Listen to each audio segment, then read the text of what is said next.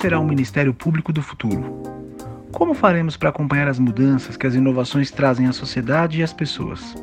Como faremos para nos preparar e organizar nossas instituições para essas transformações?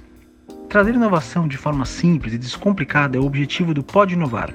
Eu sou Nuno Manzano, coordenador do Inova SMP, espaço de inovação da Escola Superior do Ministério Público do Estado de São Paulo. E hoje vamos seguir descomplicando esse tema falando sobre inovação e cultura de dados. Afinal de contas, vemos hoje em todas as áreas que a qualidade das decisões é cada vez mais alavancada pela análise de dados. Existem cada vez mais dados para nortear as decisões e vemos que as organizações de todos os setores cada vez mais se preparam com processos, cultura e competências analíticas. Para falar sobre esse tema, convidamos o Henrique Portela, que tem mais de 30 anos de experiência em tecnologia da informação, é CEO do IMAPS Data Group, que atende diversas empresas do setor privado e uma série de instituições do sistema de justiça. Portela, muito obrigado por aceitar o nosso convite. Para começar, conta um pouco para a gente da sua experiência nessa área. Olá, pessoal. Aqui é o Henrique Portela, um apaixonado pelo uso de dados nas organizações. Tenho mais de 30 anos de experiência no mercado de tecnologia da informação, envolvendo business intelligence, big data, ciência de dados, e a minha última paixão tem sido alfabetização de dados. Eu sou sócio de algumas empresas na área de Data Analytics, empresas como IMAPS Intelligence, Data Lakers e ForLabs, todas elas sob o guarda-chuva do IMAPS Data Group, onde nós atendemos algumas das maiores empresas do Brasil e do exterior, incluindo diversos ministérios públicos, tribunais de justiça, tribunais de contas e defensorias públicas pelo Brasil. Ótimo, Portela. É sensacional ouvir alguém com a sua expertise. Minha primeira pergunta é qual é a relação entre a inovação e a cultura de dados? Pois essa é uma pergunta que sempre me fazem. Mas pense assim, pense na empresa ou na organização que você trabalha, ou em qualquer organização com relativo sucesso que você conheça, e reflita sobre a seguinte sentença: o sucesso de uma organização é determinada pela qualidade das decisões tomadas. Pois bem, isso vale para todas as áreas, seja a área de finanças, indústria aérea, indústria de petróleo e gás, instituições públicas, inclusive, e até mesmo na vida pessoal das pessoas. Eu repito, o sucesso de uma empresa ou organização é determinada pela qualidade das decisões tomadas. Pois então, qualquer decisão na empresa ou na nossa vida pessoal pode ser baseada no feeling e na experiência do decisor ou nos dados que norteiam essa decisão. A cultura de dados nada mais é do que reconhecer que cada vez nós temos mais dados para nortear as nossas decisões e é uma escolha nossa usar ou não usar estes dados.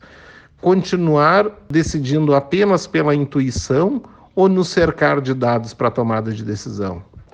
Uma organização data-driven ou direcionada por dados é aquela formada por pessoas que usam os dados como insumo para suas decisões do dia a dia, das decisões mais simples até as mais complexas. E agora vem a resposta, a relação da cultura de dados com a inovação. E ela pode ser respondida sobre dois aspectos. O primeiro aspecto é que a orientação a dados acelera a inovação, pois inovar sempre vai exigir tomada de decisão veloz em escala. Pois bem, mas o segundo e nefasto aspecto é que a inovação por muitas vezes cria desafios novos para uma cultura de dados. E por que que isso acontece? Simples, porque a inovação veloz e constante costuma normalmente vir acompanhada de uma explosão de novos sistemas e novos processos, dificultando o entendimento de alguns conceitos que deveriam ser comuns a todos na organização como uma visão única de cliente ou do cidadão, por exemplo. Como as pessoas podem usar os dados para melhorar o seu dia a dia na empresa e até na vida pessoal? Essa é uma ótima pergunta. Vamos pensar numa organização que analisa a sua base de reclamações no site, por exemplo, e entende, analisando essas reclamações, que há uma insatisfação dos usuários em conhecer o andamento dos seus processos pois eles gostariam de poder fazer isso por aplicativos móveis e eles só podem fazer isso no escritório, o que acaba gerando, na verdade, uma carga muito alta de informações na nossa central de teleatendimento. Pois bem, eu analisei os dados E analisando os dados, eu, a nossa empresa, a nossa instituição pode tomar uma decisão, por exemplo, de implantar uma inovação, que é desenvolver um app onde as pessoas podem analisar o andamento do seu processo e até mesmo naquele app ali conseguir é, dar andamentos. Ótimo, ótimo. Mas note que o seguinte, talvez eu decida botar neste app um formulário de reclamações e sugestões. Se esse formulário não estiver integrado àquela base de reclamações que eu tinha no site, a partir desse momento eu passo a ter duas bases de reclamações e sugestões e o meu próximo ciclo decisório pode ser mais difícil. Já na vida pessoal, a gente pode dar um exemplo. Se você, em algum momento, isso acontece com frequência, a gente escolhe, resolve comprar um produto, analisa aquele produto em vários sites. Às vezes são vários produtos de marcas diferentes, com características diferentes e preços diferentes, e a gente tem que tomar uma decisão qual deles comprar. Provavelmente, se você resolveu escrever, ou numa planilha, ou mesmo no caderno, as principais características positivas do produto, as negativas, o preço e analisou qual que tinha o melhor custo-benefício, é sinal de que você toma decisões pessoais baseadas em dados.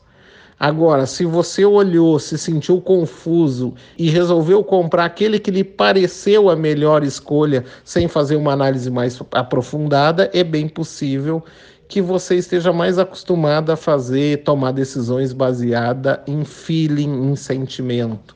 E nesse caso, vale a pena na sua próxima compra tentar equilibrar um pouquinho mais com o uso de dados, com uma análise mais baseada em dados para decidir qual dos produtos comprar. Como você avalia o avanço que o poder público no Brasil está fazendo nos processos de uso de dados para tomada de decisão? Bom, antes de responder essa pergunta, é importante que se faça uma colocação. Não existe empresa privada ou pública no Brasil ou no mundo que possa considerar este tema de casa feito. Há sempre espaço para melhoria no uso de dados para tomada de decisão. Falando especialmente do setor público no Brasil, nós vemos um grande avanço em algumas organizações, principalmente aquelas ligadas ao judiciário, como tribunais de justiça, ministérios públicos e tribunais de contas. A gente vê nesses órgãos aqueles que estão entre os mais avançados e atentos para esse tema. E aqui é um ponto interessante.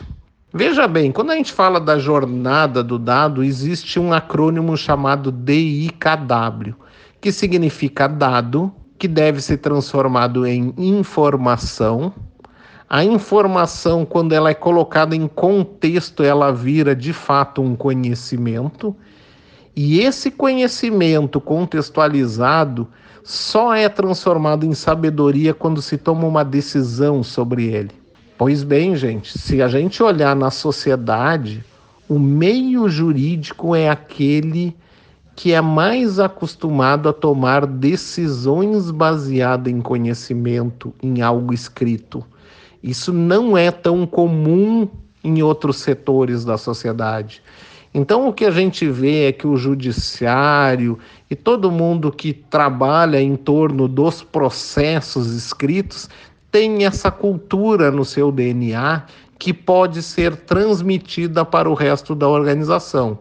Claro que se há uma capacidade nata de olhar para o conhecimento para transformar em sabedoria, isso não quer dizer que os processos de transformar dado cru em informação, em informação, em conhecimento estão bem resolvidos. E é aí que talvez esteja a maior necessidade de investimento.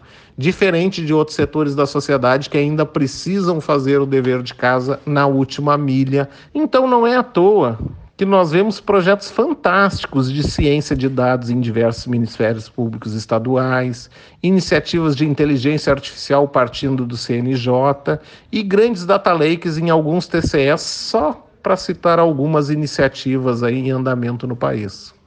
Você acredita que os dados podem ajudar na construção de uma sociedade mais justa e igualitária? Nuno, eu adorei essa pergunta nós não, eu não apenas acredito nisso, como eu vivo por isso. O lema das nossas empresas aqui traduz em um sentimento que está em cada um dos nossos colaboradores: mudar o mundo com dados. Esse é o nosso lema. E quando nos perguntam como mudamos, a nossa resposta é que geralmente nós fazemos isso ajudando os nossos clientes a executar a sua missão. E então não é à toa que nós trabalhamos com muitos ministérios públicos no Brasil, pois garantir os direitos fundamentais da população não poderia ter forma mais efetiva de mudar o mundo do que a missão de um ministério público, né? Então, se nós pudermos ajudar os ministérios públicos com cultura de dados, esse é o nosso objetivo. Sempre que a gente pode falar sobre Big Data, BI, ciência de dados e alfabetização de dados para ministérios públicos, isso nos enche de felicidade. Muito bom, muito obrigado Henrique Portela por compartilhar conosco sua experiência tão qualificada nesse assunto. Sem dúvida, cumprimos a nossa missão de descomplicar o tema de análise de dados para o nosso público e estamos cultivando a nossa cultura de inovação. Termina aqui o Pode Inovar, aprendizagem simples, rápida, mas aprofundada com a Escola Superior do Ministério Público de São Paulo. Não deixe de seguir o canal para receber os novos programas de maneira automática no seu tocador preferido. Até o próximo programa.